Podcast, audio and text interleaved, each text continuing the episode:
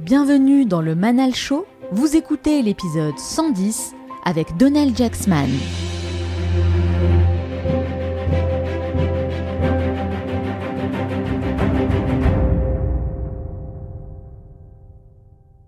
Tu n'aimes pas mon travail, je m'en fous de ton avis, mais nous sommes des êtres humains, tu me respectes, je te respecte. Aujourd'hui, un jeune qui se lève, qui fait du théâtre, sa finalité, c'est plus euh, c'est plus Mousse Diouf, c'est fini ça.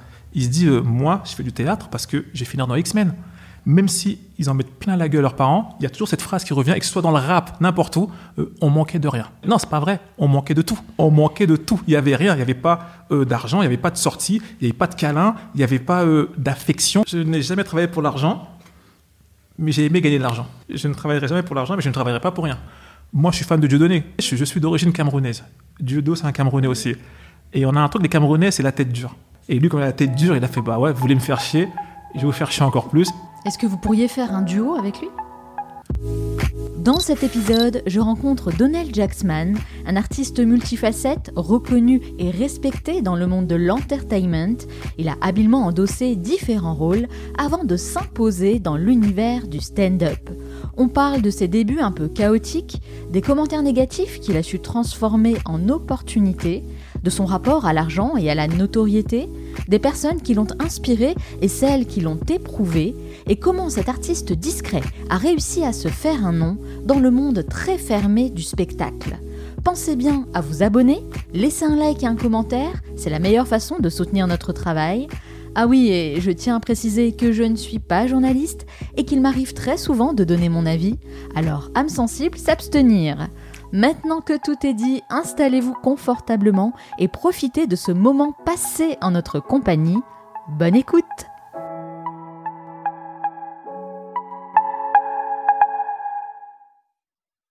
une toute petite parenthèse pour vous parler de quelque chose que très peu de personnes savent ici, mais sachez que j'ai une super newsletter qui s'appelle Communication Mastery, qui rassemble déjà des milliers de lecteurs, et chaque semaine, j'envoie un email privé à tous les abonnés pour partager des leçons et des conseils pratiques pour améliorer sa façon de communiquer. Parce que disons-le, hein, la plupart des gens sont totalement à la ramasse lorsqu'il s'agit de bien communiquer. Mais peut-on vraiment leur en vouloir? Non, pas forcément, parce que c'est pas quelque chose qu'on apprend à faire à l'école. Alors, certes, on apprend peut-être à lire, à écrire, à calculer, mais on n'apprend pas à communiquer les uns avec les autres. Moi, je trouve d'ailleurs que c'est une totale aberration parce qu'on passe son temps à communiquer. Et s'il y a bien quelque chose que j'ai compris, c'est que développer les bonnes techniques de communication, c'est développer son pouvoir en société. Et je vous cache pas que le fait d'avoir ce podcast, de rencontrer des personnes depuis plus de 4 ans maintenant, et de leur poser des questions, de les interviewer, ça me challenge et ça m'a permis vraiment d'amener ma communication à un niveau supérieur. Donc, si tous ces sujets vous intéressent aussi et que vous souhaitez améliorer votre façon de communiquer, n'hésitez pas à vous abonner à la newsletter. Je vous mets le lien en description, c'est totalement gratuit. Et je vous préviens, comme d'habitude, hein, c'est sans filtre et sans langue de bois. Humoriste et comédien, il arpente le milieu du stand-up depuis plus de 10 ans et se produit sur les plus belles scènes françaises et internationales. Tout commence avec l'ambition de devenir acteur, mais après une formation au cours Florent, il change de cap et décide de se lancer dans le one-man show. Dès ses premiers pas sur scène, il se fait repérer par l'équipe du festival Juste pour rire et intègre l'écurie en tant que jeune talent. C'est en 2011 qu'il se fait connaître du grand public en participant à l'émission On demande qu'à en rire animée par Laurent Ruquier et devient l'un des visages phares du programme. Un passage télé très remarqué qui donne un nouvel élan à sa carrière et lui ouvre les portes du petit écran. Pour lui, il existe deux catégories d'artistes, ceux qui divertissent et ceux qui éduquent. Il a fait le choix d'incarner les deux. Dans son nouveau spectacle intitulé Ensemble, il s'intéresse aux relations humaines, aux questions de société et prône plus que jamais la solidarité. Flow, impertinence et punchline, cet artiste de haut niveau qui boxe avec les mots a réussi à se faire une place de choix tout en portant des valeurs fortes. Donald Jacksman, bonjour. Bonjour, c'est très beau, bravo. Merci. Très, Merci d'avoir accepté mon invitation. Je croyais que tu parlais avec quelqu'un d'autre au début. C'est vrai C'est tellement beau. Vous n'êtes pas reconnu Non, pas au début. Je me suis dit, tiens, bah, peut-être qu'il n'est pas venu celui-là. Ça commence bien. C'est très beau, merci, c'était un beau portrait. Mais écoutez, c'est tout à fait mérité. Alors, Donnel, je commence tous mes entretiens avec la même question. Pourquoi? Pourquoi vous faites ce que vous faites aujourd'hui? L'humour, pour moi, c'est souvent j'aime dire que humoriste, c'est une suite d'échecs. Humoriste, c'est dans, dans la banlieue, il y a un triptyque. Il y a foot, rap, comédien. C'est le triptyque de la banlieue qu'on ah aime bien tester. Donc euh, moi, j'ai remplacé le foot par basket. J'étais très très euh, fan de basket. Moi vraiment, mes envies, ma passion première, c'était le basket. Je, jouais tout le temps. J'étais tout le temps sur le playground avec mes potes. C'était l'époque Michael Jordan. J'étais fanat fanat de basket et je me débrouillais pas trop mal vraiment. Euh, j'ai joué sur une équipe d'Île-de-France. J'étais vraiment bon. Après, j'ai pas grandi. Donc je savais pas que je resterais bloqué dans mon mètre 75, donc j'ai pas ah grandi. et ça m'a frustré parce que mes, mes potes avec qui je jouais du jour au lendemain, d'un été à un autre, faisaient 1,90, euh, faisaient 2 mètres. Donc ça m'a vraiment frustré. Et puis j'avais pas le, le talent nécessaire ni le mental nécessaire pour continuer avec ma petite taille. Donc ça m'a frustré. J'ai jeté mes, mes, ballons de basket et j'étais énervé. Et après, je suis rentré euh, dans le rap j'ai rappé un petit peu et puis euh, Dieu merci pour tout le monde, j'ai arrêté le rap parce que vraiment j'étais, je pensais être bon à l'époque. C'est fou la musique. Hein, à l'instant T où je le faisais, je pensais être vraiment un très très très bon rappeur. Et quand j'ai réécouté, je me suis dit comme quoi ça a du bon la, confiance en soi quand on croit en des choses et mais j'étais pas un bon rappeur et donc j'ai arrêté le rap. Et une rencontre fortuite euh, à la fac avec une prof de théâtre euh, a fait que je me suis retrouvé dans, dans l'humour. Donc c'était vraiment une succession de d'échecs et de hasards qui m'ont amené à trouver euh, à trouver ce que j'aime. J'aime ce proverbe, je sais pas, il est d'où ou de qui, qui dit euh, on rencontre parfois son destin sur les chemins qu'on prend pour l'éviter. Donc ah. j'aime beaucoup cette, cette, citation et c'est un peu ma vie. J'ai fait tout pour finalement finir dans dans ce pourquoi je suis fait. Mais alors, basket, rap, humoriste, vous êtes en train de me dire que en fait, ce que vous faites aujourd'hui, c'était votre troisième choix. C'est la bouée de secours. Ouais, il y, avait même la street aussi. Il y avait trop de choses. C'était vraiment, c'était pas ma bouée de secours parce que je, n'avais jamais coché cette case-là. Moi, je, il y a des collègues humoristes qui, dès l'enfance ou très tôt, ont des ont des amours, ont des coups de cœur pour euh, ce métier et qui savent dès l'enfance, j'aimerais être ce mec. Ah, lui, il fait rire. C'est possible de faire rire. J'aimerais être ce mec-là. Hmm. Moi, non, vraiment, je j'ai passé toute mon enfance, euh, j'aimais la comédie, j'aimais les humoristes, il y avait des, des sketchs qui me parlaient. Euh, j'étais en banlieue, donc euh, il y a aussi plein de sketchs que je ne comprenais pas, je n'avais pas les codes. Les sketchs de Pierre Palmade, de, de Muriel Robin, je les regardais de loin, ça ne me parlait pas trop. Moi, quand, quand je commençais ce métier, à la télé, il n'y avait pas beaucoup de, de noirs. J'avais pas de référence. Et ben, petit à petit, des gens ont ouvert des portes. Je me rappelle toute, ma vie quand je découvre le Jamel Comedy Club. Pour certains, c'est rien. Pour certains, c'est c'est juste euh, une bande d'humoristes. Pour d'autres, c'est juste des robeux, des renois de banlieue qui, qui, braillent. Mais quand moi, je vois cette saison-là, je vois Thomas Njijol. Mm. Je dis, mais c'est qui ce mec? Il est brillant. Je vois Fabrice Eboué. Je vois un fou furieux qui s'appelle Patson. Patson, je n'avais jamais vu ça. Je le vois, il fait des blagues, yes papa, cadeau, il dit des mots, je ne comprends pas les trois quarts de ce qu'il raconte mais j'ai une émotion en moi et je me dis, mais voilà. Et que ça, ça, s'appelle ouvrir une porte. Jamel, en faisant ça, ouvre une porte. C'est-à-dire qu'il met une graine dans ma tête et dans la tête de tous les jeunes. C'est possible. Allez-y. C'est possible. Tu as le droit de rêver à ça. Quand je vois Omar Sy, ce qui se passe, tu me parlais, vous me parlez euh, d'Amérique. Quand je vois Omar Sy, ouais, un bon exemple. qui va là-bas, qui, qui, qui, au début fait office de figurant, il est là deux secondes, trois secondes, et plus ça va, plus grandit. Aujourd'hui, il fait Lupin, il fait machin. Et ben ça, c'est des graines qu'il met dans ma tête, mais dans la tête de la jeunesse. Aujourd'hui, un jeune qui se lève, qui fait du théâtre, sa finalité, c'est plus euh, Jules Lescaut. C'est plus Mousse Diouf, c'est fini ça. Il se dit, euh, moi, je fais du théâtre parce que j'ai fini dans X-Men. Et c'est déjà des portes qu'on ouvre. Les ambitions sont Parce que les vraies chaînes sont dans la tête. vrai. Les vraies chaînes. L'esclavage, on dit c'est fini, mais les chaînes sont dans la tête. Et il faut briser ces chaînes-là. Est-ce que pour vous, le futur est enthousiasmant? À moyen terme, non. Mais à long terme, ouais, je pense. C'est-à-dire? Euh, À moyen terme, non. On est, on est dans, dans un monde là qui est beaucoup, beaucoup trop violent, beaucoup trop divisé. euh, beaucoup trop. euh, je trouve que c'est vraiment, vraiment c'est- on est dans l'ère des clashs, on est dans l'ère de du coupable idéal, on est dans l'ère de la différence, c'est mal. la cancel culture, de tout Il y a ça. une seule vérité, il y a un seul point de vue. On est dans l'ère où c'est tout blanc ou tout noir. Et ça, je pense qu'on va rester dedans un petit peu encore euh, quelques années, mais après, ça va se décanter, je pense. Je pense qu'à un moment, les gens vont se rendre compte que il y a des problèmes plus grands. Moi, je pense, à la fois, c'est une théorie que j'ai, mais je pense qu'il faudrait qu'on ait euh, un ennemi commun. À chaque fois, fois qu'on a un ennemi, un ennemi commun, il y a une petite accalmie. C'est pas euh, Poutine euh, l'ennemi commun en ce moment? Non, tu peux pas être pote de tout le monde et du jour au lendemain être l'ennemi commun. Si jamais t'es l'ennemi, c'est que tous tes potes sont, sont les ennemis. Ça, c'est un truc de. On l'a tous vu à l'école. On voit des bandes, ils traînent ensemble, et puis mardi, euh, ah ben il est où Jérôme? On parle plus avec Jérôme. Ah, pourquoi? Ah, Jérôme, c'est un connard. Mais toute l'année, vous étiez ensemble et tout. euh. Ah, Poutine, c'est, pour moi, c'est la même. Ouais, c'est une bonne comparaison, je trouve. Du Ah bah coup, oui, euh, on, les a vus à l'école, ces gens-là, qui se parlent plus. Tu dis, mais... Et quand ils se parlent plus, on sait très bien qu'à un moment, ils vont se reparler. Donc il faut laisser ils ces vont enterrer l'âge de guerre. Ils vont enterrer l'âge de guerre, exactement. C'est une mascarade selon vous, tout ça? C'est, je dirais pas une mascarade, je dirais que c'est des, c'est des jeux d'intérêt.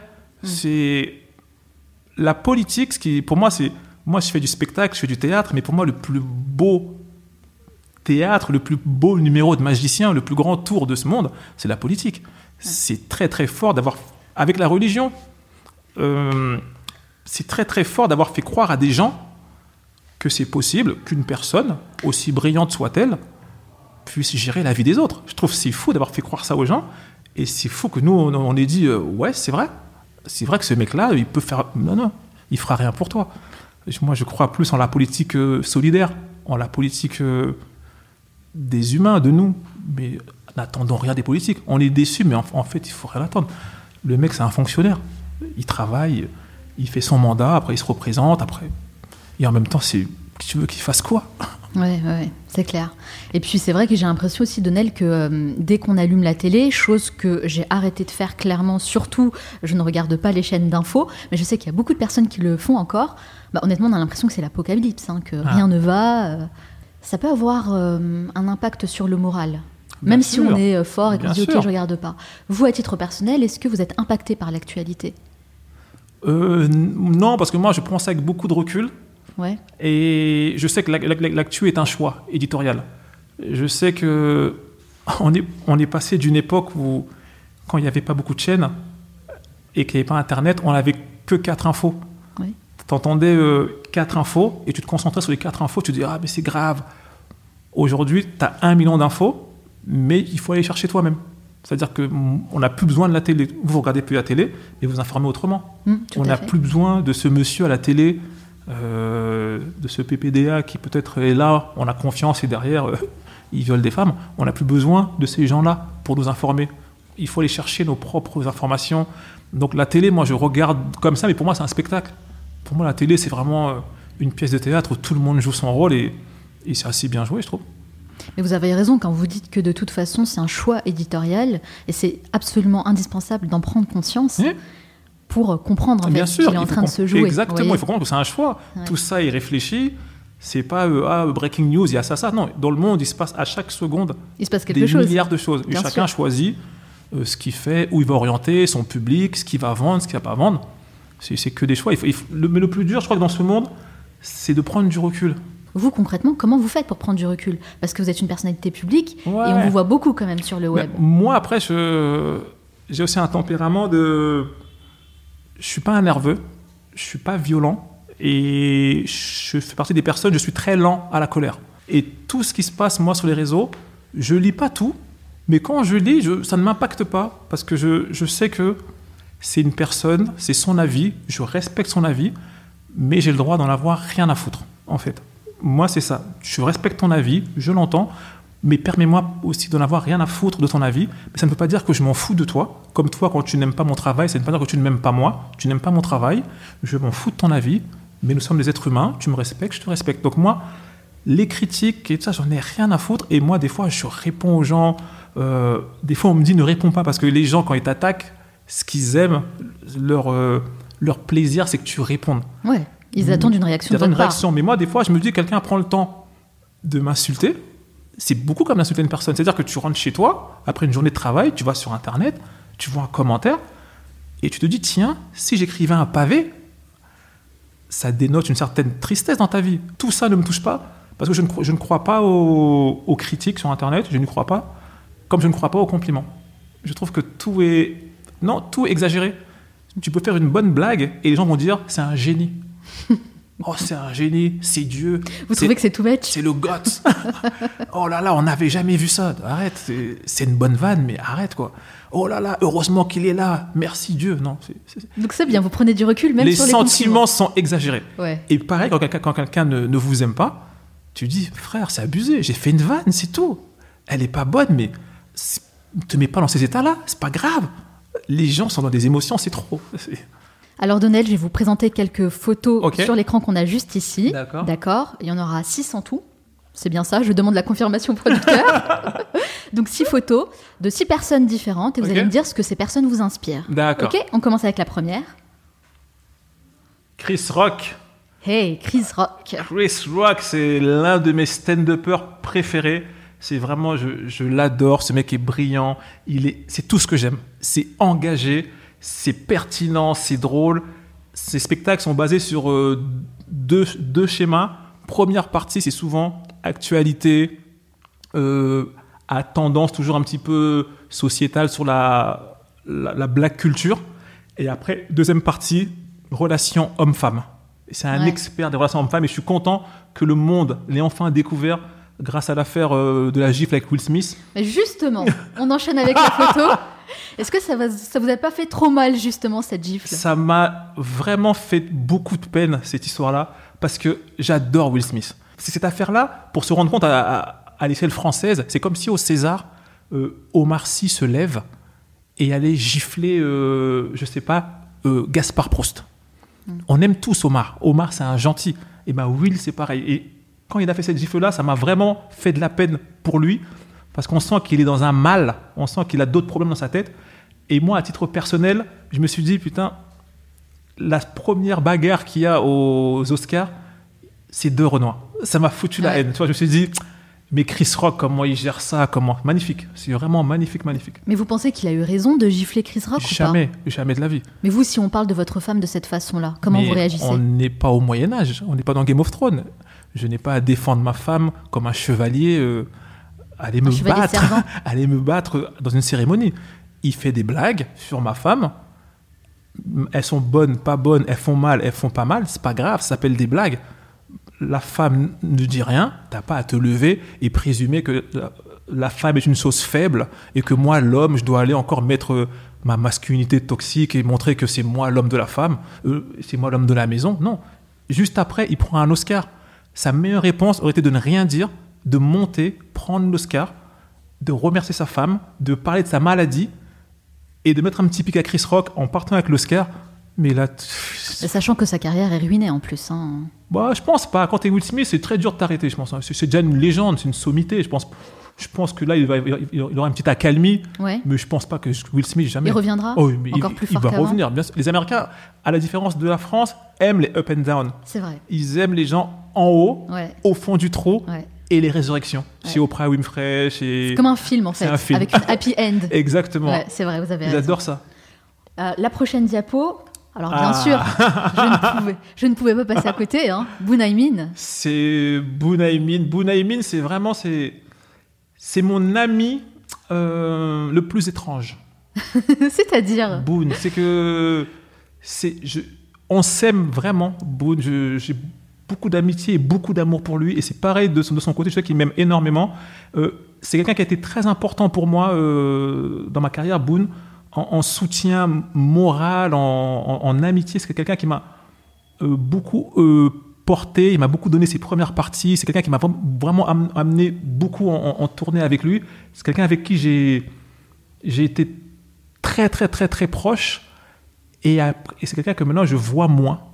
On, on se voit plus trop, Boone et moi, mais on est toujours autant potes. C'est ce qui est marrant, c'est qu'on est, on est passé d'on se voyait tout le temps comme cul et chemise à on ne se voit plus, où on n'a pas mille contacts, mais je sais qu'on a toujours euh, cet amour et ce respect. La euh, relation est toujours aussi elle est forte. toujours aussi forte. ouais. Next. Ah, Michael Jordan.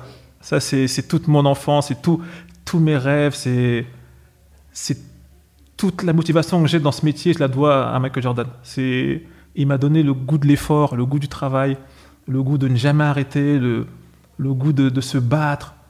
C'est vraiment, et je sais qu'il y a toujours, euh, là, s'il y a des, des- des plus jeunes qui nous écoutent, il y a toujours le débat LeBron James, Michael Jordan. il n'y Ouais, a pas de vrai. débat. C'est Michael Jordan, il est assis à la table comme le papa, et il y a LeBron, il y a Kobe et les autres. Michael, c'est. Non, mais c'est vrai, j'en ai marre de ce débat. Je vais en profiter pour te dire, pour couper ce débat, vous savez comment, comment on, va, on va savoir qui est le plus fort entre LeBron et Jordan On va attendre que LeBron James prenne sa retraite, c'est dans bientôt. On va laisser passer 2-3 ans. Il y aura un nouveau crack qui va arriver. Si ce crack, on dit, c'est le nouveau LeBron, LeBron a gagné. Vrai. ouais. Si ce crack, une fois de plus, on repart comparé à Michael Jordan, c'est que c'est Jordan qui a gagné. Ouais, c'est une bonne méthode, c'est vrai. Ah Arsenic, of course. Arsenic. Arsenic, ça c'est toute mon enfance. C'est Villiers-le-Bel. C'est moi, je suis de Villiers-le-Bel. Ces deux mecs de Villiers-le-Bel, c'est des grands de ma cité. C'est des, des, des gens que j'aime énormément. C'est des j'ai traîné tellement avec eux dans les studios. J'étais là à plein plein de morceaux cultes. C'est- J'ai fait des rencontres exceptionnelles avec eux, des concerts, des tournées.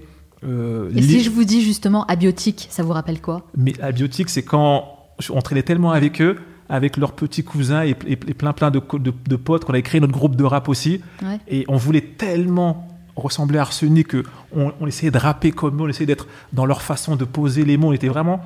C'est Lino qui est devant, pour ceux qui ne connaissent pas. Lino est l'une, si ce n'est la meilleure plume de l'histoire du rap français. Et être au contact de ce génie, j'étais vraiment heureux. C'était, j'allais chez lui, on, on passait des, des après-midi ensemble. Il était brillantissime et il adorait regarder les feux de l'amour. Bah oui, c'est pas. C'est- pas... Pourquoi ça serait incompatible? Je comprends pas, J'étais posé chez lui, on regardait les feux de l'amour. Il adorait les intrigues avec Victor Newman. Et vous avez posé sur un morceau qui s'appelle Sachons dire non, c'est ça, pour ceux qui On a euh, posé réécouter plusieurs. Il y a eu plusieurs, euh, plusieurs trucs. Il y a eu Sachant dire non. Il y a eu une compile de MC Janik, il y a une compile de DJ Crime. Il y a eu plein, plein de, de- de petits trucs euh, rapologiques qui sont passés. C'était vraiment une, une époque. J'adorais les studios. j'a- J'adorais cette ambiance de, de musique. euh, je suis vraiment, ouais, je suis un fan Ah, de. Ça sent, il y a une- un peu de nostalgie là. Bien, ouais, parce que c'était des belles époques. Il y avait, il y avait le secteur A à côté, à Sarcelles. On traînait avec euh, Stomy Bugsy, que j'adore. Il y avait Passy, il y avait euh, Bruno, Doc Gineco. C'était vraiment une super époque. C'était l'époque où, où même eux, ils rappaient, mais c'était juste par passion. Ils savaient pas où aller ce business. Ils savaient pas. Aujourd'hui, les, les- je trouve que les jeunes d'aujourd'hui sont plus, sont plus prêts pour le business. Si vous cherchez des questions d'argent, prenez un jeune d'aujourd'hui, prenez Nino, prenez PNL. Les- ces ces gens-là ont compris le business. Là où les anciens, ils rappaient, mais vraiment, c'était des puristes. Ils rappaient par passion, ils, ils voulaient délivrer quelque chose. Et pour ceux qui veulent euh, peut-être écouter hein, les morceaux sur lesquels vous avez posé, on tape quoi abiotique sur internet? Non, Non, c'est pas la peine. pas la peine. Vous affligez pas ça. Écoutez, écoutez Arsenic. Moi, regardez mes sketchs, vous allez rire autant. Ça marche. bon, alors on va revenir un petit peu sur votre parcours de Nel, parce que comme vous l'avez euh, dit tout à l'heure, vous avez euh, suivi les cours Florent. Hein Donc c'est une école euh, très prestigieuse hein, de comédie Oui. qui a une excellente réputation. Mais moi, je me suis toujours demandé, est-ce que ça sert vraiment à quelque chose de faire les cours Florent? C'est une école de théâtre comme une autre. Euh, c'est pas l'école qui a les meilleurs profs, c'est pas l'école euh, qui a la, la meilleure philosophie du théâtre, c'est pas vrai. Mais c'est une bonne école. Et c'est une école aujourd'hui qui peut-être euh, pêche par sa réputation. Comme c'est une école qui est très connue, bah, tout le monde veut y aller. Et comme tout le monde veut y aller, euh, ça devient un petit peu, les classes sont surchargées, ça devient vraiment... euh, c'est plus l'école d'antan, je pense. Mais moi, ça m'a servi. Le stand-up, c'est l'une des disciplines les plus dures. Le stand-up, sa force, c'est son défaut. La force d'un stand-upper, c'est quand il monte sur scène et tu as l'impression qu'il n'a rien écrit, tu as l'impression que tout est fluide, tu as l'impression qu'il improvise. C'est la force du stand-up. Mais le défaut, c'est ça aussi. Quand un mec monte sur scène et que tu as l'impression qu'il n'a rien écrit, qu'il improvise, bah, tu vois pas le travail, tu vois pas la dureté derrière. euh, C'est comme un danseur, le stand-up. Quand tu regardes un danseur de hip-hop, quand tu le vois faire des trucs, des frises, des machins, si jamais tu te dis c'est facile, c'est qu'il est bon le danseur. Mais, mais c'est vrai, vous avez raison, en fait, c'est pareil euh, dans la vie, pour tout, en fait. Dès que ça paraît facile, bah, dites-vous qu'en vrai, c'est Ah oui. difficile. Le grand travail d'un stand-upper, c'est de, de- de travailler sa facilité. Ouais. C'est le plus dur. C'est quand il monte sur scène et que tu te dis, mais est-ce qu'il a écrit ou pas? C'est-à-dire qu'il est- il est fort, le mec. Bon, en tout cas, à cette époque, Donnel, vous rencontrez le fils du fondateur, Xavier Florent, Xavier Florent, ouais. qui vous dit, je cite, La France, c'est un pays de bâtards, ils ne t'appelleront pas. Ah. Alors moi, quand j'ai entendu ça, je me suis dit, What the hell? Ah. Il vous a vraiment dit ça? Il m'a dit ça, je me rappelle toute ma vie, c'était à la fin, à, à la fin des, des cours Florent, un soir. C'était son père qui avait créé euh, cette école-là, mais lui, il n'avait rien à voir avec son père. François Florent était très euh, costume, très légion d'honneur sur le côté. C'était un grand monsieur. Quand il passait dans les couloirs, il avait quelque chose. C'était vraiment. Moi, je me rappelle la première fois qu'il m'a vu, François Florent, il m'a dit euh, Vous appelez comment? Je dis Jacksman. Il me dit Jacksman, vous avez intérêt à être star, sinon ce nom ne sert à rien. Et j'ai trouvé. Il était comme ça, François Florent. Ouais, il passait un petit mot. Et Xavier, c'était autre chose. Xavier, il avait les cheveux longs. C'était vraiment le fils qui a rien à voir avec son père. Un peu rebelle? Un peu rebelle. Un Mm. peu, voilà, mon père, il il a créé ça, mais voilà, c'est pas ça, machin, truc. Et Xavier, ce que j'aimais dans son cours, c'est qu'il privilégiait beaucoup la vie. Il nous disait ne croyez pas que parce que vous venez au cours Florent, vous serez des stars. Ne croyez jamais ça. Au contraire, les gens vous détesteront parce qu'ils ils- ils- ils diront que cette école, c'est de la merde et que machin. Et un jour, il m'a dit voilà, tu es un bon comédien, tu as quelque chose, mais n'attends pas près du téléphone. Ils ne t'appelleront pas. Déjà, pour un blanc lambda dans ce pays, un blanc brun d'un mètre 80, il y en a des milliards. On ne les appellera pas.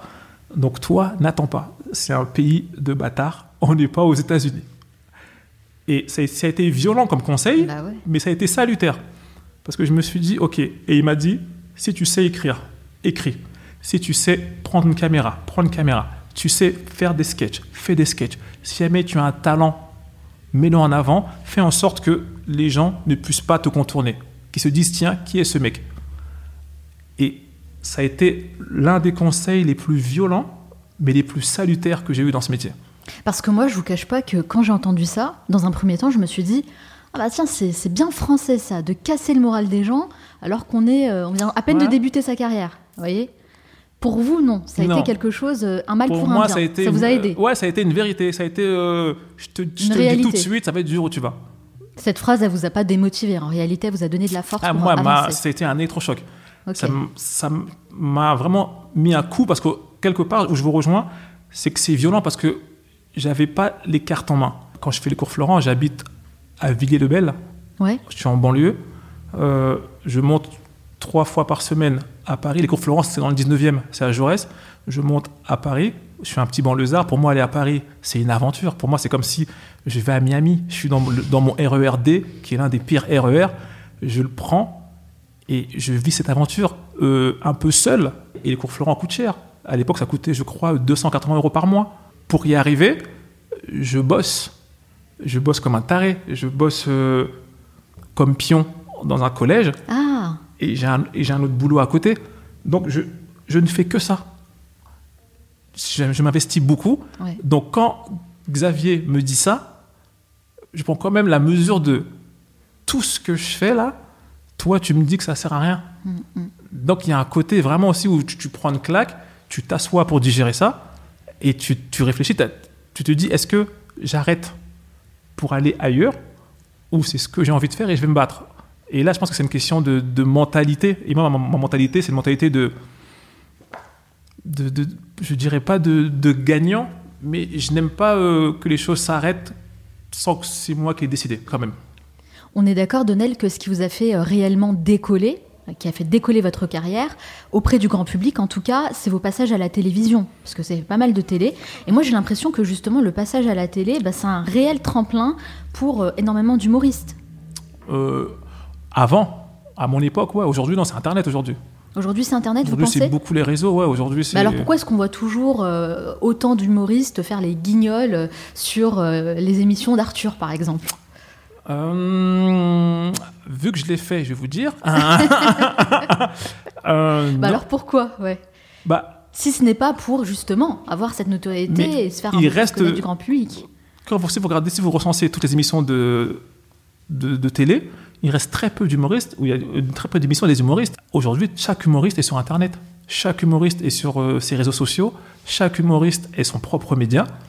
tous les gros succès euh, de ces 5-6 dernières années, c'est de Inès Reg en passant par euh, euh, Nawel Madani jusqu'à aujourd'hui, là dernièrement, Redouane Bougueraba, c'est des stars d'Internet. C'est Internet qui a, qui a, fait que ces gens-là font des zéniths.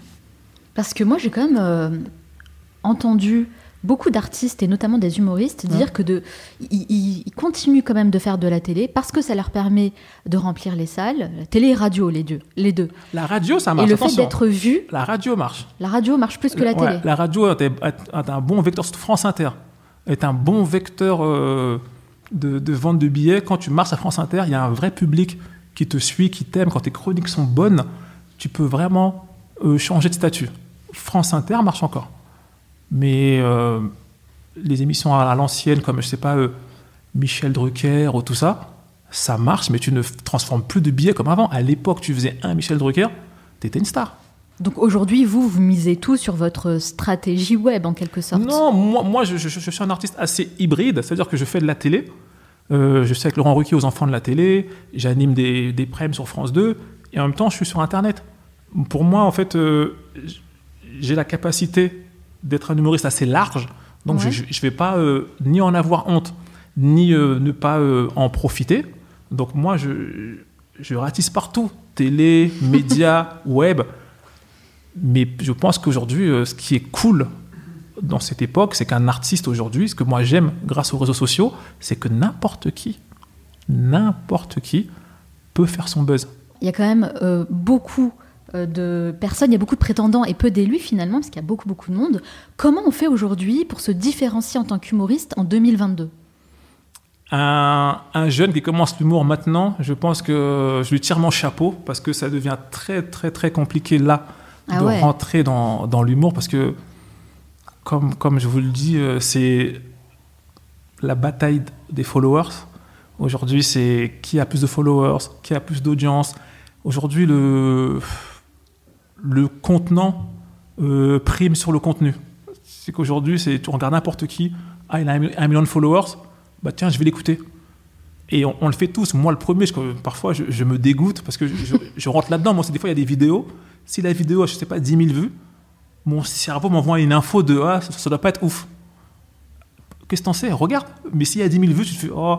Et si tu as une vidéo avec 15 millions de vues, tu dis ah ça ça doit sûrement être moi je réfléchis euh, justement à, l'envers. Je me dis que si une vidéo a 10 000 vues bah, c'est beaucoup plus intéressant j'imagine que celle qui a un million parce qu'en fait la masse elle va faire quoi? Elle va regarder du divertissement mais c'est ça là, en mode vous avez justement la bonne réflexion. Mais c'est vrai vous avez la bonne réflexion.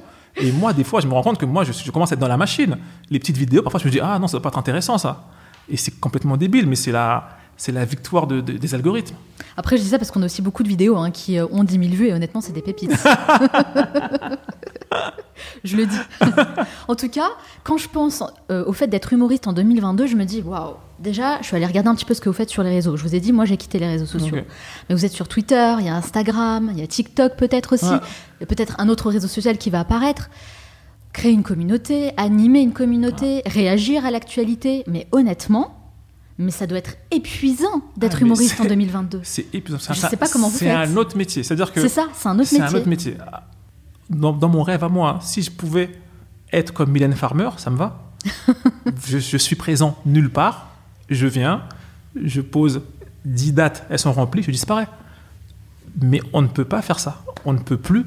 L'époque euh, des artistes euh, loin du public, l'époque où euh, les artistes sortaient de leur hôtel voiture fumée, euh, une main, comme ça, et tout le monde fait, ah, c'est fini. Aujourd'hui, les artistes, ils sont présents.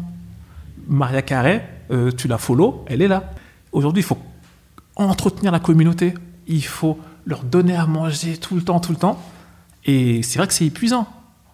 C'est épuisant, mais c'est les nouvelles règles de, de ce milieu. C'est en même temps, c'est épuisant, mais ça, ça, stimule, moi, je parle pour moi, ça stimule ma créativité parce que comme je crée beaucoup de contenu, eh ben, je reste toujours en alerte. Toujours, euh, c'est comme une gymnastique. C'est comme si euh, le spectacle, c'est les matchs. Et le web, c'est l'entraînement. C'est euh, c'est comme au basket. Donc pour vous aujourd'hui, les réseaux sociaux, c'est les salles de muscu. Ouais, c'est et les l'entraînement. salles de spectacle, c'est l'entraînement. Et les salles de spectacle, C'est le match. c'est les jours de C'est ça. match. Ok. Mais que toute la semaine, on met des paniers, on s'entraîne, on s'entraîne. il y a après- beaucoup d'entraînement quand même. hein. Ah bah là, pour être sportif de haut niveau, il faut beaucoup d'entraînement, effectivement. Ouais. Euh, dans une interview, justement, vous, vous parlez du fait de rire sur les préjugés faciles. Et vous dites que ça finit toujours par alimenter justement ces préjugés, ce qui n'est pas forcément une bonne chose. Moi, je trouvais ça intéressant. Et je me suis dit, mais en fait, il y a quand même euh, un maître en la matière qui est Jamel Debbouze. Parce que lui, il a bâti sa carrière entière sur les vannes au sujet de ses parents, de sa culture, de sa condition sociale. Vous voyez? Il a quand même euh, alimenté ces préjugés aussi. Bah, Jamel, il faut, il faut prendre Jamel dans, dans son ensemble. Parce qu'aujourd'hui, moi, j'entends beaucoup euh, de gens dire Ouais, euh, Jamel, euh, on n'aime plus, Jamel, il est pas marrant, Jamel, c'est toujours la même chose, Jamel, ci, Jamel, ça. Je peux l'entendre, mais Jamel, il faut prendre Jamel dans son ensemble. Jamel, c'est quelqu'un qui est arrivé à une époque où personne ne faisait ça. Jamel, c'est quelqu'un qui est arrivé et qui a mis un coup de pied dans l'humour. On n'avait jamais vu ces physiques-là. On n'avait jamais vu ce que vous citez, quelqu'un qui parle de sa famille comme ça, quelqu'un qui parle de son entourage comme ça, quelqu'un qui, qui relate les quartiers comme Jamel. On n'avait jamais vu ça. Alors aujourd'hui, quand il a ouvert les portes et que tout le stand-up est arrivé et que tout le monde a refait la même chose, tout le monde a parlé de sa culture, de ses quartiers, de ses, ses parents, il y a un côté trop déjà vu, trop saoulant, trop on en a marre. Mais il faut pas oublier que Jamel, c'est lui qui a ouvert l'autoroute. C'est-à-dire que moi, Jamel, à vie, j'aurai un amour et, un respect pour, Jamel. Et je pense que les gens se rendront compte de ce qu'il a fait, je pense, quand, quand Jamel va, va nous quitter un jour, quand il va décéder. Je pense que quand on fera des rétrospectives sur lui, quand on mettra sa vie, son œuvre en avant, on verra euh, ce qu'il a fait et la personne importante et le déclencheur de talent et de carrière que, que Jamel a été. Sans Jamel, il n'y a personne. Je suis d'accord sur ce point, c'est-à-dire qu'on aime ou pas le style de Jamel Debbouze, le fait est qu'il a quand même ouvert Et il a ouvert La route. La route. à de nombreux Ah ouais. humoristes. Et artistes d'une manière Avant générale. lui, personne ne l'avait fait. Et d'ailleurs, après lui, personne ne l'a fait. C'est le seul mec a porté les quartiers. Et personne d'autre n'a fait ça. Jusqu'à aujourd'hui, c'est le Jamel Comedy Club qui, qui continue à mettre des, des physiques différents, à mettre des artistes différents, à mettre de l'inclusivité partout. C'est Pour moi, Jamel, c'est un grand monsieur. Après, je reste convaincue que faire tout le temps des vannes sur ses parents, sur sa condition sociale et, sur son enfance euh, pourrie euh, en banlieue, bon, c'est un peu too, too much, c'est Bien facile. évidemment, qui- peut-être On peut-être il, est resté- il est resté bloqué dans son personnage, comme, je sais Mais, pas, mais comme, pas que comme lui, il y en a plein d'autres qui le font. hein. Franck Dubosc, a, on a tous aimé quand c'était le, le dragueur, Franck Dubosc? Non, euh, ce genre de Jamel? vanne. euh, non, ce genre de vanne toujours un peu trop lourde. vous Ouais. voyez, sur les parents qui, voilà, on se mange des claques, des trucs. des- Ah oui, On va un petit peu trop dans vous n'aimez l'extrême. pas qu'on dise les secrets? Mais est-ce que c'est faux Et après, on se Est-ce que c'est euh, faux sur, sur les parents qui, qui frappaient sur, euh, Pour certaines personnes, c'est vrai, pour d'autres, c'est faux. Exactement. Après, moi, je pars du principe que toute vérité n'est pas forcément bonne à dire, surtout lorsqu'il s'agit de ses parents. Il y a quand même des choses qu'il faut garder quand même euh, dans la famille. Et en plus, toute vérité n'est pas bonne à dire lorsqu'on essaye de casser, briser les clichés, justement, euh, dont on souffre. Parce que finalement, bah, on rentre dans le jeu, quoi. Ouais, c'est ceux vrai. qui sont là pour nourrir. Mais euh, après, je cette crois que c'est un truc qui est propre à, à notre éducation aussi et notre culture, euh, ce respect et cet amour inconditionnel et aveugle des parents. Par exemple, les, les artistes de, de stand-up ou les artistes, euh, entre guillemets, euh, occidentaux, ils ont une capacité à raconter des histoires de famille qui, des fois, nous, les, moi, je sais que ma, ma- ma pudeur, des fois, j'entends les gens parler de leurs parents, de parler de, de névrose qu'avaient leurs parents, de parler de, de parents qui, couchaient ensemble. Il y, a, il y a ce truc où nous, par exemple, les, les gens un peu d'Afrique, on a une pudeur. D'ailleurs, vous, vous regardez tous les jeunes, tous les humoristes, jeunes, pas jeunes, issus de la diversité, quand ils parlent de leurs parents, même si ils en mettent plein la gueule leurs parents, il y a toujours cette phrase qui revient, et que ce soit dans le rap, n'importe où, euh, on manquait de rien. Non, c'est pas vrai, on manquait de tout. on manquait de tout. Il n'y avait rien, il n'y avait pas euh, d'argent, il n'y avait pas de sortie, il n'y avait pas de câlin, il n'y avait pas euh, d'affection, parce que nos parents n'ont pas eu l'aff- l'affection de leurs parents, et ainsi de suite. Mais on a quand même cette pudeur de dire on manquait de rien. Et donc, moi, je pense que le fait de parler de ses parents et d'oser casser des tabous, c'est un travail qu'on a besoin de faire aussi. On a besoin de- de tuer nos parents. Peut-être pas publiquement. L'humour est une tribune euh, pour décharger des, des problèmes. Pour d'autres humoristes, l'humour, c'est une thérapie. C'est très freudien quand même ce que vous dites. hein. Euh, oui, là, comme ça, en débat, ça, ça- en, échange, ça a l'air très freudien, mais en vrai, moi, je prends pas l'humour comme une thérapie. Mais je sais qu'il y a- des collègues. Ouais, moi, c'est une- Freud, c'est une pas ma thérapie pour eux. Je vous le dis. Donc, euh, bon. On va avancer.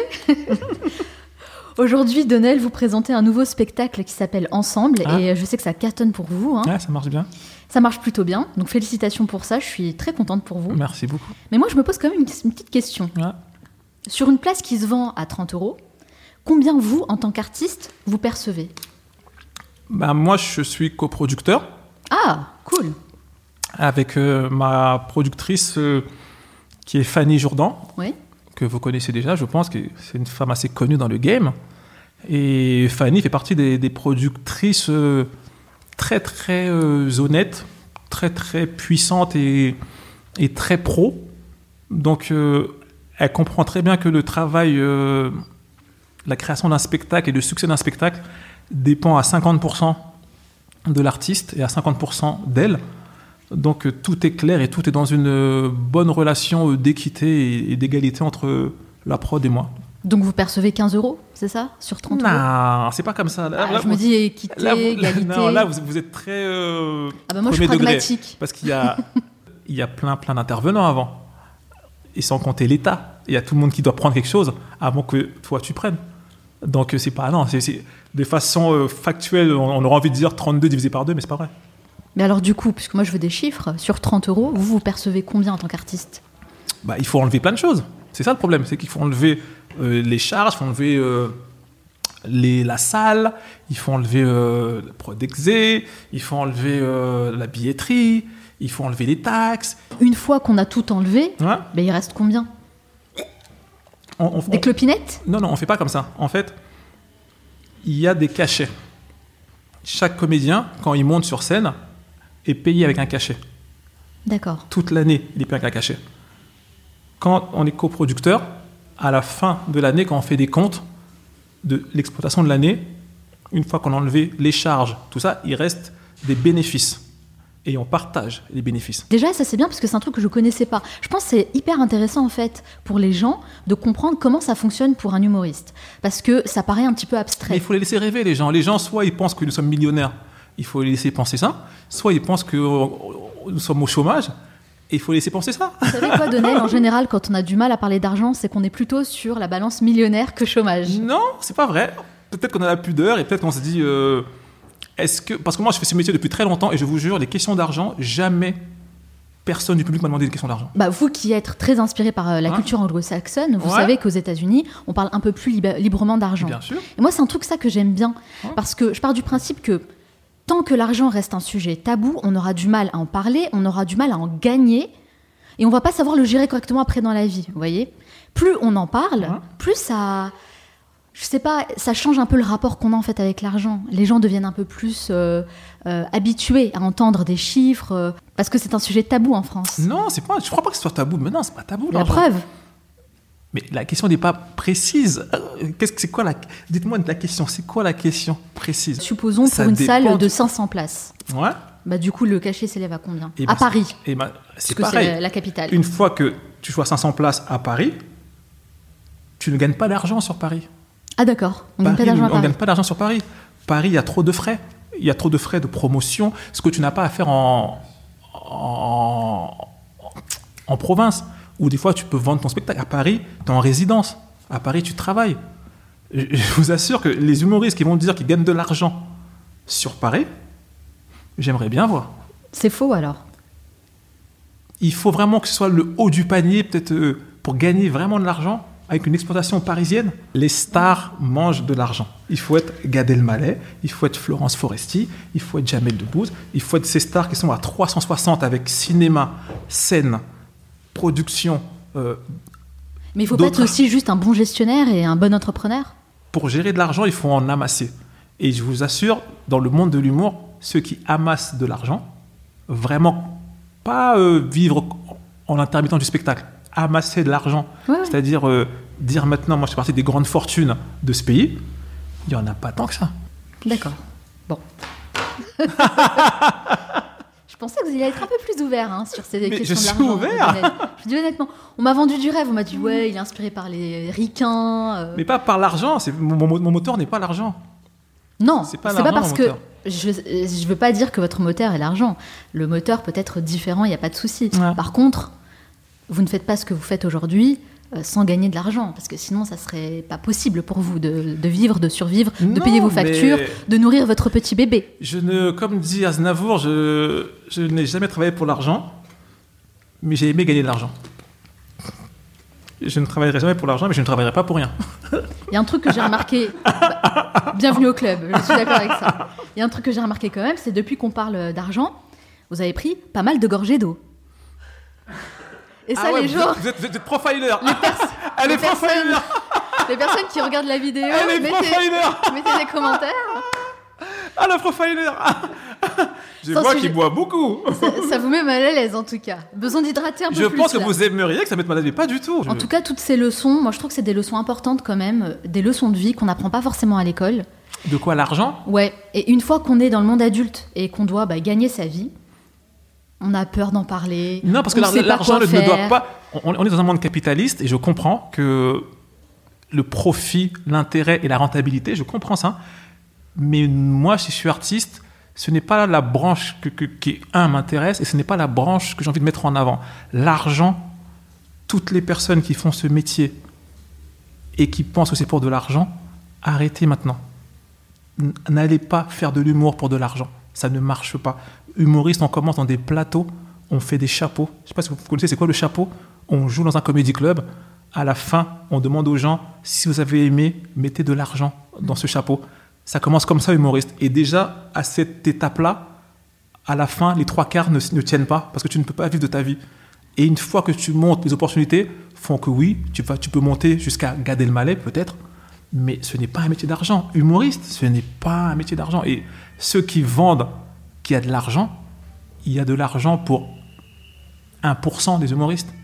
Alors Donnel, je vais vous présenter trois enveloppes. Dans ces trois enveloppes, il y, a la ques- il y a trois questions qui tuent. Je vous laisse faire votre choix.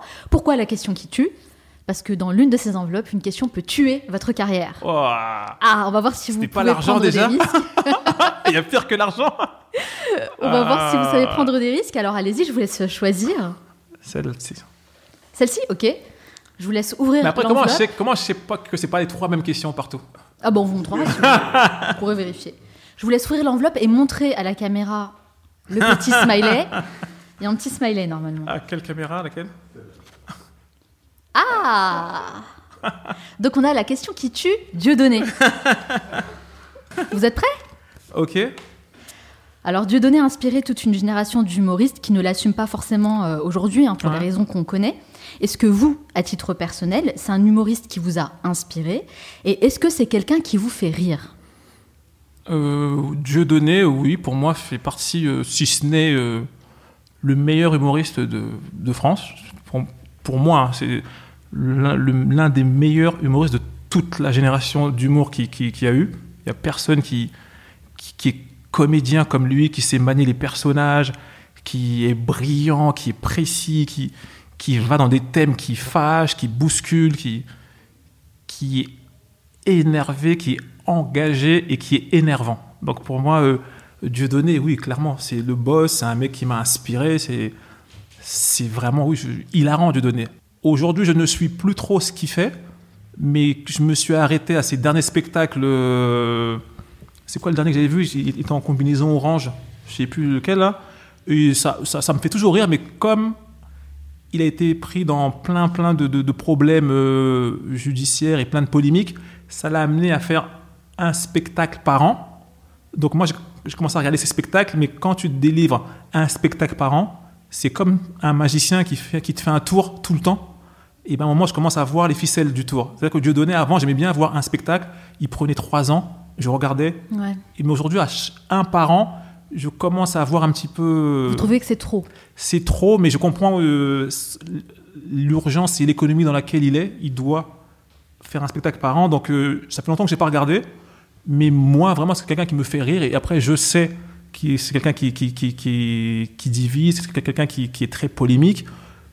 Mais si on parle de Dieudonné, l'artiste de scène et l'homme de One Man, pour moi, c'est ouais, le meilleur de sa génération. ouais. Et vous pensez quoi de la manière dont il a été cancelled?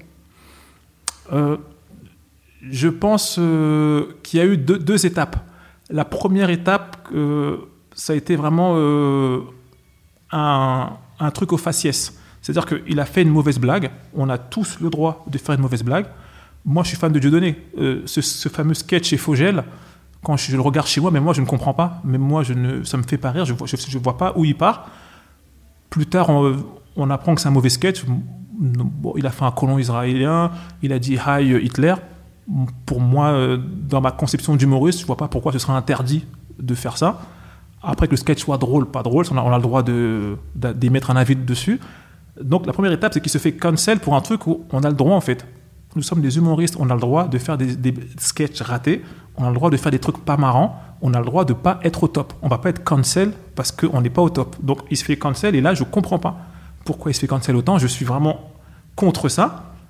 Et après Dieudo, lui, parce qu'il y a aussi une part de respons- responsabilité, Dieudo, comme c'est, je, je le sais, je, je suis d'origine camerounaise. Dieudo, c'est un Camerounais Comme lui. aussi. Et on a un truc, les Camerounais, c'est la tête dure. C'est que Dieudo a la tête dure. C'est que plus tu te mets des coups, il aurait pu dire, vas-y, c'est quoi, c'est pas grave, eh, j'ai merdé, au revoir. Et, et lui, comme il a la tête dure, il a fait, bah ouais, vous voulez me faire chier, je vais vous faire chier encore plus. Et il est rentré dans une surenchère. Et au final, je sais pas si jamais euh, il en est sorti gagnant de cette, de cette surenchère-là. Est-ce que vous pourriez faire un duo avec lui? Ma carrière est trop fragile pour que je me colle à Dieudonné. Elle est vraiment trop. Si vous, si vous voulez que je fasse pas d'argent, c'est vraiment le, le moment de. Euh, ma carrière est trop fragile, hein, vraiment. Ouais, je comprends. je comprends. Ah. C'est qui ce petit garçon? Bah, C'était un garçon qui connaissait pas le dentiste encore, qui avait pas appris que il y a moyen de se faire des, des belles dents. Vous aviez quel âge sur cette photo? Là, je crois, j'ai 5 ans. Ah ouais, Ouais, étiez petit encore. hein. J'ai j'ai 4 ou 5 ans, ouais. Et il y avait quoi dans votre tête à 5 ans? Bah déjà, j'avais une chemise de- qui allait bien avec le décor. Je m'étais dit, c'est une bonne idée. non, là, c'est vraiment... euh, là, je 5 ans, je suis à Villers-le-Bel et, et je kiffe. Je suis élevé par ma mère toute seule avec mes frères et sœurs. Et c'est c'est le meilleur âge, enfant, parce que c'est l'âge où t'as pas de problème. C'est... Je comprends pas les problèmes de ce monde. Je connais pas le racisme. Je On connais pas la méchanceté. J'ai juste euh, des copains. J'ai juste euh, ma mère qui qui est comme qui est comme mon papa, qui est comme qui est là pour moi, qui a réponse à tout. Je lui demande tout. Je suis dans, dans ses jupes et je, kiffe ma comme on dit ma best life quoi. À ce moment-là, c'est je sais pas ce que je vais faire de ma vie, je sais pas ce que j'ai envie de faire, mais juste je me lève, je mange, je dors, je ris, je, fais des câlins à ma mère. C'était la meilleure époque. Là, vous avez 40 ans, donc 35 ans plus tard. Que- quel conseil vous donneriez au jeune Donnell Jacksman de 5 ans Si vous pouviez revenir dans le temps? Euh, Bah, de peut-être euh, être plus plus in- intéressé euh, dans le sens où savoir plus saisir les opportunités, euh, Mm. être moins fermé, être moins réservé, être moins être moins droit dans, dans ses valeurs. Parfois, il faut s'asseoir un petit peu dessus. Et il y a quelques, quelques compromis à faire. Peut-être euh, avoir un meilleur sens des compromis, ouais. D'accord, ah Mm. ouais. Ouais, Conseil euh, intéressant. oui, parce que moi, je, suis- je suis foutu. Moi, moi je, je suis trop... euh, j'aime pas faire de compromis. J'aime pas euh, faire des trucs qui me plaisent pas. Et je pense que c'est- un petit tort que j'ai parfois, ouais. Merci beaucoup, Merci d'avoir répondu à toutes mes questions. Merci. Mais ce n'est pas totalement fini. Ah ouais, quoi un petit rituel. D'accord. À la fin de chaque entretien, je pose une série de questions rafales. Il faut répondre du tac au tac. En Il n'y une a phrase, aucun piège. Voilà, c'est ça. Ça dure 1 minute 30. Ok. Est-ce que vous êtes prêts? Allez. Let's go Quelle est la première chose que vous faites en vous levant le matin? Euh, bah, j'ouvre les yeux. Quel est le dernier livre que vous avez lu? La biographie de Scottie Pippen. Quel est l'endroit où vous aimez aller pour vous ressourcer Villiers-le-Bel. Si vous aviez 100 euros et pas un euro de plus, dans quoi les investiriez-vous Un cadeau. Quelle est la mauvaise habitude dont vous aimeriez vous débarrasser Le porno. Quelle est votre plus grosse addiction Le porno. Quelle est la chose à laquelle vous croyez et que les autres considèrent comme une folie Ah, c'est une belle question ça. Ah, c'est super question. Qu'est-ce que je, je crois que les autres pensent que c'est une folie euh, que Michael Jackson n'est pas pédophile Si vous pouviez inviter une personne à déjeuner, n'importe qui, sans limite, qui choisiriez-vous? Denzel Washington. Quelle est votre dernière folie financière? Euh, une paire de Nike. Qu'est-ce qui vous met vraiment en colère? La bêtise des gens. Quelle est votre plus grande peur? Euh, la mort de ma mère. Qu'est-ce qui vous fait le plus rire Moi. Quel est le livre que vous avez lu et qui vous a fait perdre votre temps Le livre d'Éric Zemmour. Quel est le luxe dont vous ne pourriez absolument pas vous passer Euh, voyager. Qu'est-ce qui vous dérange le plus dans l'époque à laquelle on vit actuellement Le manque de nuances. C'était quand la dernière fois que vous avez pris un risque Ben, dans ce podcast. Quel métier vous ne pourriez jamais exercer et pourquoi Je pense euh, croque-mort. Et pourquoi Euh, je sais pas le feeling avec les morts comme ça. C'est pas, c'est pas une ambiance que j'aime. Selon vos proches, quelle est votre plus grande qualité Généreux. Et selon vous, quel est votre plus grand défaut Réservé. Quelle est la dernière chose que vous faites avant de dormir Je regarde une série Netflix. Merci beaucoup Donel d'avoir répondu beaucoup. à toutes mes questions. Ça va, ça a été euh, Ah, le passage c'est- question rafale Ah, c'est cool. C'était pas mal. C'était ouais, une bonne question. Si on veut en savoir davantage sur vous, sur ce que vous faites, où peut-on vous retrouver? Euh, bah, sur scène. Évidemment, avec le spectacle Ensemble. Exactement. Donc je sais, je sais pas quand c'est diffusé, donc je sais pas quand, euh, sur quelle promo on est. On va mettre de toute façon le lien en Donc on peut description me retrouver ça. sur scène, on peut me ouais. retrouver euh, à la télé, et puis on peut me retrouver dans un peu de fiction qui va arriver. Sur les réseaux sociaux aussi, je crois, vous Et êtes sur assez les réseaux actifs. sociaux, hein. bien sûr, sur mon Instagram, Donald Jacksman, et Facebook, et Twitter, et TikTok, et Snapchat. Donc si on veut vous contacter, on va directement sur les réseaux sociaux. Bien sûr, ouais. Je peux mettre toutes les infos en description Avec Ok, grand plaisir. Ça marche. Merci beaucoup, Donald Jacksman. Je vous souhaite beaucoup de succès dans Merci. tous vos futurs projets. Merci, vous aussi.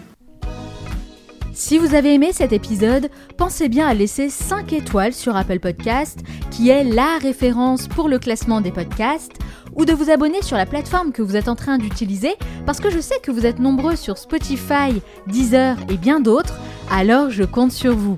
Dernière chose et pas des moindres, pour celles et ceux qui souhaitent rejoindre notre cercle privé, vous pouvez vous abonner gratuitement en allant sur le manalshow.com et en me laissant votre meilleure adresse mail pour recevoir mes prochains emails privés. C'est un rendez-vous hebdomadaire que je vous donne tous les vendredis pour partager mes meilleures recommandations et découvertes de la semaine, alors abonnez-vous dès maintenant pour ne pas rater le prochain numéro. Merci de m'avoir écouté jusqu'au bout. Nous, on se retrouve très bientôt pour un nouvel épisode. Ciao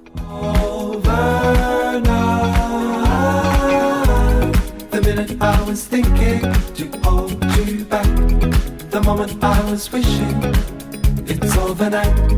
The minute I was thinking to hold you back, the moment I was wishing it's overnight. The minute I was thinking to hold you back, the moment I was wishing it's overnight. The minute I was thinking to hold you back, the moment I was wishing it's overnight.